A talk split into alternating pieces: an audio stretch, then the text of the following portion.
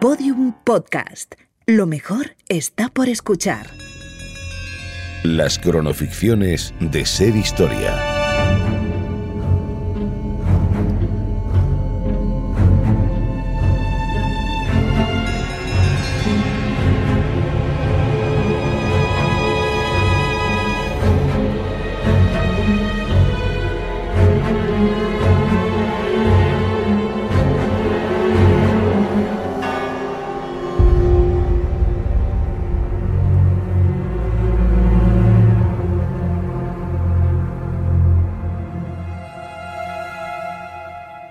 En infinidad de ocasiones, a las más altas cotas de valentía o éxito le siguen una serie de acciones que no se corresponden con los mejores logros, como si una inercia excesiva para los humanos se hubiera puesto en marcha con la consecución del primer éxito y resultara imparable cuando éste ya se ha logrado, como si no se pudiese parar de aspirar siempre a más para terminar cayendo estrepitosamente, como si la grandeza fuera al mismo tiempo un sueño y su propia tumba, como si volar demasiado alto fuera ofender a los dioses, o quizás al propio ser humano que un día soñó ser como ellos. Fernando de Magallanes y la flota de las Molucas. La primera vuelta al mundo se completó en 1522. Sevilla fue el punto de partida y la flota de las Molucas los valientes que lo consiguieron. No todos volvieron a puerto, pero el navegante portugués Fernando de Magallanes capitaneó la expedición hasta encontrar la muerte. Magallanes consiguió el amparo del rey Carlos I de España para descubrir una nueva ruta que les llevaría a las codiciadas Islas de las Especias, una ruta por Oriente. Hoy te vamos a contar la travesía. Nos encontramos a principios del siglo XVI. España y Portugal dominan parte del globo y se reparten con tratados y enfrentamientos los territorios antes nunca explorados por europeos. El oro, la plata y sobre todo las especias son la moneda de cambio y riqueza de las dos naciones, que viven un momento de esplendor y conquista. Al resultado de la expedición, hay que sumarle uno de los logros por los que siempre será recordada la flota de las Molucas. La primera demostración empírica de que la Tierra era redonda. 265 tripulantes se despiden del puerto de Sanlúcar de Barrameda. Cinco navíos, llamados Trinidad, Santiago, San Antonio, Concepción y Victoria, zarpan el 20 de septiembre de 1519, llenos de esperanza y con un capitán general al frente, Fernando de Magallanes. Lo ha conseguido, señor. Por fin nos ponemos rumbo a las Islas de las Especias. Vamos a hacer historia. Nos queda una larga expedición, Enrique. Y te pido que abras bien las orejas. No me ha gustado la actitud de algunos antes de zarpar. Quiero que se me mantenga informado en todo momento de cualquier contratiempo. ¿Has repasado con el resto de capitanes las señales de fuego en caso de cualquier necesidad? Sí, capitán. ¿Vamos a mantener a la Trinidad encabezando a las naves? Hasta nueva orden, nosotros vamos delante. Forma toda la tripulación de la proa. Avísame cuando estén todos. Vamos a hacer el primer recuento. Todavía no le ha dado tiempo a nadie a desertar, señor. Quiero comprobarlo yo mismo. Por supuesto, capitán. Da orden de no adelantarnos. La Trinidad capitanea la expedición. Que no se le olvide a nadie. Magallanes no se equivocaba. Le iba a costar conseguir el respeto de todos los tripulantes. Acaban de zarpar y parece que en la Concepción ya están empezando a cuestionarlo. Capitán, todo en orden. Si no hay cambios, llegaremos en unos cinco días a Tenerife. Y de allí partimos a Cabo Verde, tal y como está ordenado en la ruta. Aquí tiene el inventario de la bodega. ¿Ha hablado con Juan de Cartagena, el capitán de la Concepción? Sabe de nuestras dudas, ¿verdad? Hablé con él antes de zarpar. Estaba muy ilusionado, como todos nosotros. Juan Sebastián Elcano. O debería llamarle Juan Sebastián el Cauto. Confío plenamente en esta expedición. ¿Usted no? Es Gaspar de Quesada, el vicealmirante. Confío en la expedición, pero nunca voy a fiarme de ese portugués. Juan de Cartagena está conmigo y no es el único. ¿Quién entiende que nuestro rey le dé la máxima autoridad a una expedición como esta a Magallanes?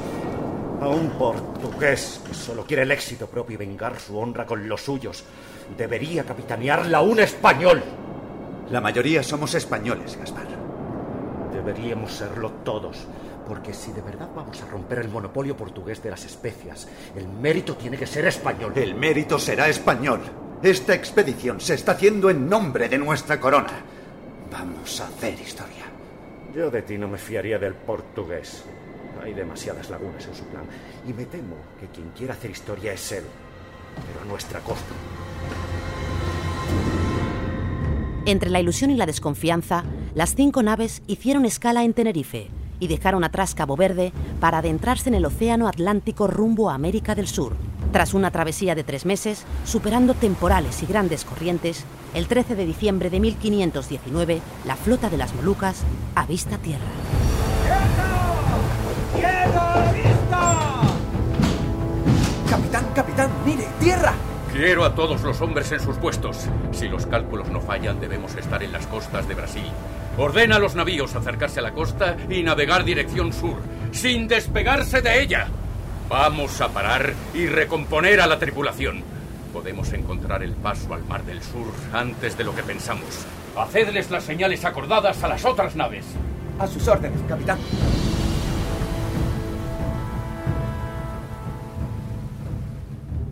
Bordeando la costa, los cinco navíos llegarían a una gran desembocadura, la del Río de la Plata. Pero ellos todavía no lo saben. ¡Agua! ¡Agua solo en el oeste, capitán! ¡Agua! Preparaos para explorar cada cala, cada arista de tierra. Vamos a dividir las naves. Enrique, Sí, capitán. ordena medir la profundidad. No podemos encallar ahora. ¿Hemos llegado al estrecho, señor? Todavía no lo sabemos. Vamos a adentrarnos. Y si estamos cerca del paso, lo encontraremos. Buscando el paso al Mar del Sur, navegaron por el Río de la Plata durante más de 15 días. Llegaron los fuertes vientos. Nuevamente las dificultades de navegación. Y algunos empezaron a dudar del objetivo de Magallanes. El secretismo de la expedición y la falta de fuerzas de los tripulantes comenzaba a preocupar al resto de capitanes. El paso no aparecía. Comenzaron a dudar de su existencia. Y la comprobación fue simple.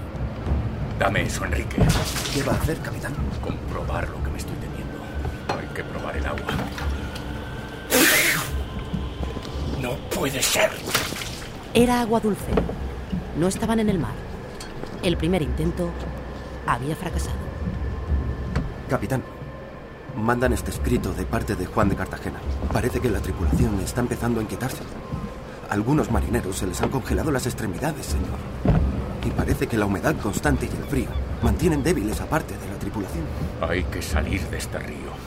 Vamos a continuar la ruta. Aquí ya no tenemos nada que hacer. Hemos venido a explorar lo inexplorado. No es tiempo de quejas ahora. Ordene a las naves que salgan de la bahía y se pongan rumbo al sur sin despegarse de la costa. Encontraremos el paso. Sí, capitán. Otra cosa. Sí. Esta noche quiero el inventario de los habituallamientos de todas las naves. Vamos a empezar a racionar los víveres. La travesía puede alargarse. Si el paso está cerca, a lo mejor no hace falta que racionemos la comida todavía, señor. No es una consulta, es una orden, Enrique. Reúne a todos los capitanes. O también tengo que recordarte quién es el capitán general de la expedición. No, mi capitán. Esta noche los tendrá todos reunidos. La reunión se convirtió en una demostración de desconfianza por parte de algunos de los altos mandos de los navíos. Tras más de medio año de travesía y sin haber encontrado todavía el paso al Mar del Sur, Magallanes y la flota de las Molucas se toparía sin remedio con el invierno austral. Las aguas congeladas, las bajísimas temperaturas, el temporal y el hielo impedían avanzar a la expedición. Magallanes instala en la bahía de San Julián, al sur de Argentina, su cuartel de invierno.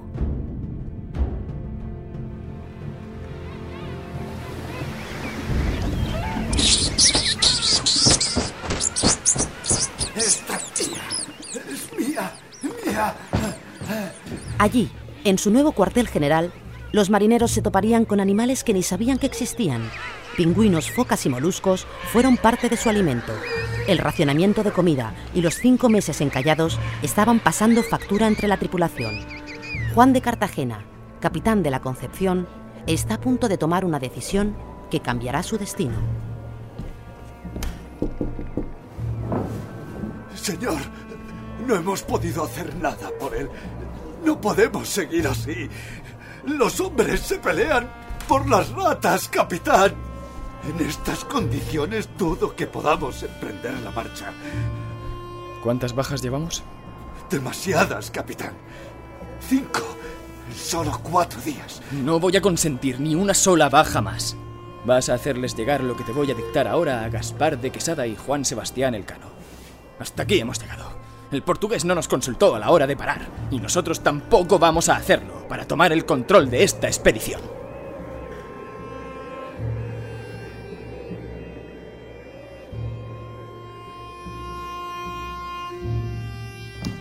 Capitán, la San Antonio y la Victoria han llegado a un acuerdo. Se declaran en rebeldía. Y a partir de este momento, desobedecen las órdenes de Magallanes. Este es el momento, Juan. ¿Cuáles son las exigencias que han acordado? Algunos hombres quieren regresar a España. Dudan de la existencia del paso. Y la debilidad les está haciendo pensar que van a morir en el fin del mundo. Lo primero que vamos a exigir en este motín será el fin del racionamiento de comida. Si los portugueses no quieren comer, que no lo hagan. Pero no quiero ver a ningún tripulante más masticando cuero. ¿Qué más dice la nota? Que si estamos de acuerdo, mandemos nuestras exigencias a la Trinidad. Que Magallanes se entere que ha perdido la autoridad sobre tres de las naves. Tomamos el mando. Y en medio de la situación más adversa desde el inicio de la travesía, el 2 de abril de 1520 se produce el motín en la bahía de San Julián. Las peticiones de los amotinados llegarían rápidamente al capitán general. Los amotinados se habían hecho con el control de tres de las cinco naves. Lo sabía. Sabía que tarde o temprano iban a ir contra mí. Pero no saben con quién se están enfrentando. Escúchame bien, Enrique.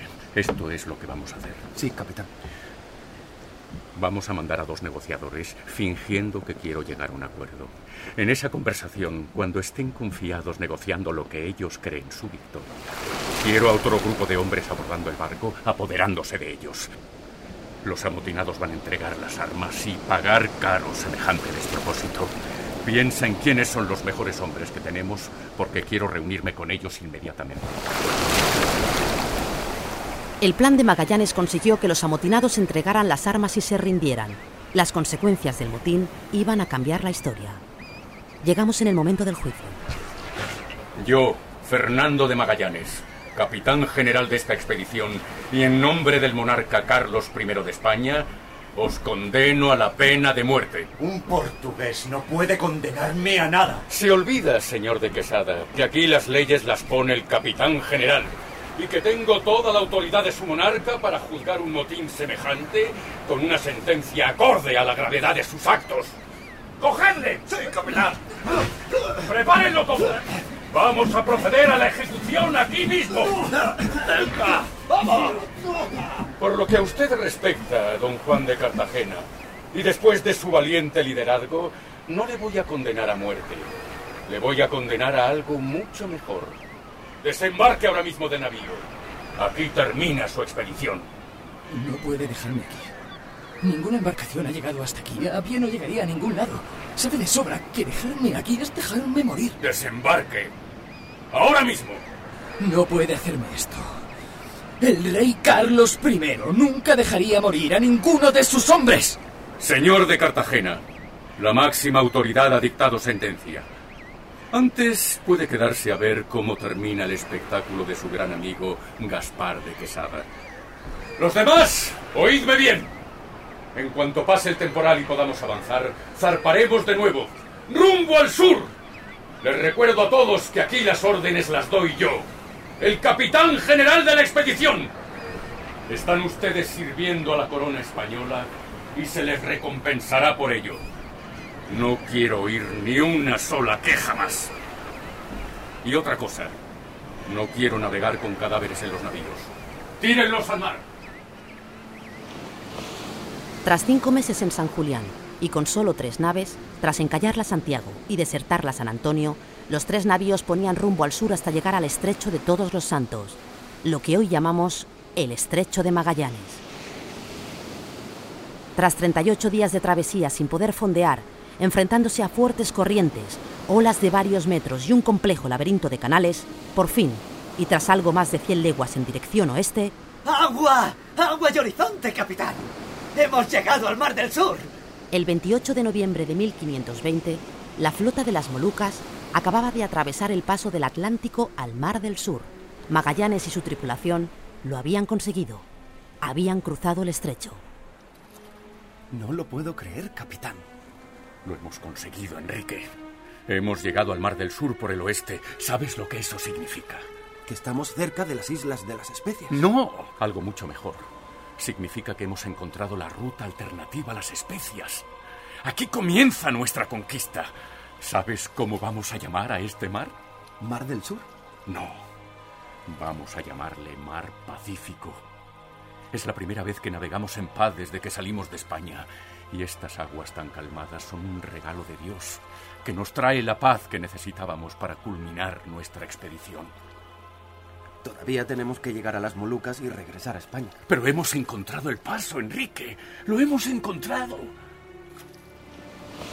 Magallanes nunca supo que ese estrecho llevaría su nombre, ni tampoco lo que se le avecinaba tras el que acababa de bautizar como Mar Pacífico.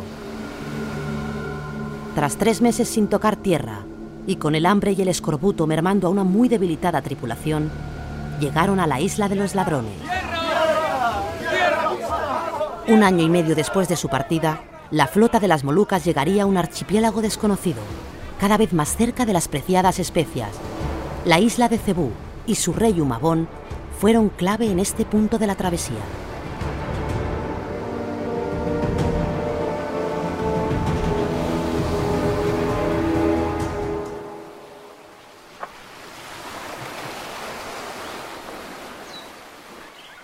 Islas fértiles, Juan. Estamos a un paso de las especias. La isla de Cebú va a ser nuestro centro de operaciones estos días. Desembarcar aquí ha sido como desembarcar en el paraíso, capitán. Me preocupaba seguir perdiendo hombres en la travesía. ¿Cómo están los ánimos de la tripulación en su navío? Mm. Es el momento ahora de fortalecer aquí la influencia de la corona española. Todavía no sabemos qué nos vamos a encontrar. Y eso es lo primero que un capitán tiene que hacer. Y tengo un plan infalible. ¿Sabe que Enrique, mi sirviente, entiende su idioma? ¿Ha podido hablar con ellos? Hay que tener cuidado. Puede que para ellos solo seamos una amenaza. Y estamos muy mermados, capitán. El gran Juan Sebastián Elcano no va a rendirse ahora, ¿no? La conquista de territorio también forma parte de nuestra expedición. Me he reunido con el rey Humabón. Ha aceptado abrazar la fe católica. Vamos a hacer un bautismo masivo aquí en la isla. ¿Cuándo? Mañana, el domingo de Ramos. ¿Qué mejor día? ¿Y qué vamos a hacer con el resto? Con los que no quieran bautizarse. Lucharemos contra ellos, como hemos hecho con las islas vecinas. En unos días vamos a cruzar a la isla Mactán, aquella de allí. Nos interesa posicionarnos del lado de Humabón en su lucha contra ellos. No seremos bien recibidos allí, se niegan a pagar el tributo, pero nos haremos con el control del archipiélago. ¿Y qué nos vamos a encontrar en Mactán? Necesito solo a 50 hombres. Vamos a tomar el poder de la isla. Allí el jefe Lapulapu va a hacernos frente con su ejército de rebeldes. ¿Cuántos son? No lo sabemos todavía. Pero nosotros tenemos mosquetones, ballestas, cañones. ¿Está usted seguro, capitán? Usted también debería estarlo. Mantenga la tripulación con fuerzas hasta entonces. Voy a buscar a Enrique. Quiero saber cómo van los preparativos de la misa de mañana.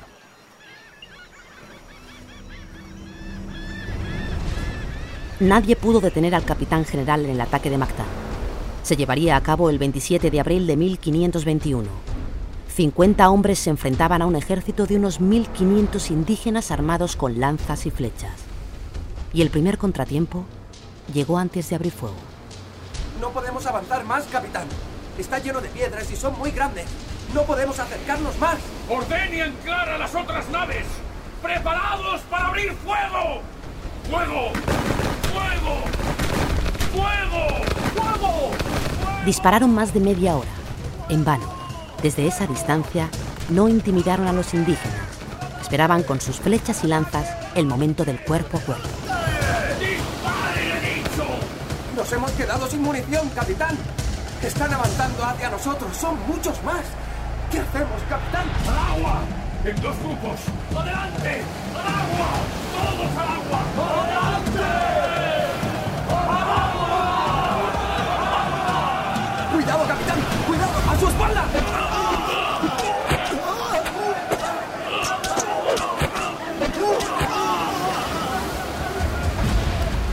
La lucha fue a muerte.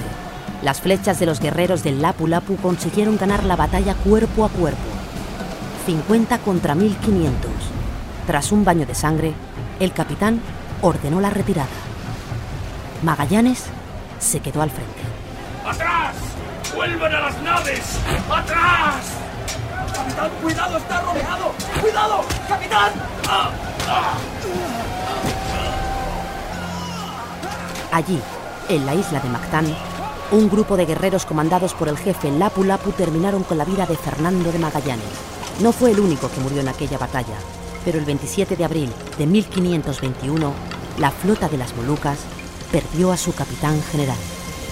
Fernando de Magallanes encontró el estrecho que unía al Océano Atlántico con el Pacífico y así demostró a los reinos de España y Portugal una ruta alternativa a las especias. La expedición volvió a Sanlúcar de Barrameda, no sin antes quemar la nave Concepción y dejar en Filipinas a la Trinidad. La nave Victoria cruzó miles de millas con las bodegas llenas de especias y el constante temor a ser atacados por piratas o por los portugueses. Ahora sí, estaban navegando las aguas de su enemigo. Capitaneados por Juan Sebastián Elcano, el 6 de septiembre de 1522, con solo 18 tripulantes, llegaba al puerto de Sanlúcar de Barrameda la expedición Magallanes Elcano. Acababan de dar la vuelta al mundo. Fernando de Magallanes y la flota de las Molucas. En esta ficción han participado Francisco Rojas como Fernando de Magallanes, John Rod como Enrique, Juan Mejías como Juan Sebastián Elcano, José Bustos como Gaspar de Quesada, Raúl Lara como Juan de Cartagena, Carlos Piñeiro y Juan Mejías como marineros. Guión de Carmen Socias, con la colaboración en el programa de Juan Ochoa. Producción Fermín Agustí. Realización y diseño sonoro Carlos Hurtado. Dirección del episodio Carmen Socias. Este relato es una ficción. No obstante, está basado en hechos y personajes reales. Cualquier parecido con la realidad puede o no ser una coincidencia. Todos los episodios y contenidos adicionales en podiumpodcast.com y en nuestra aplicación disponible para dispositivos iOS y Android.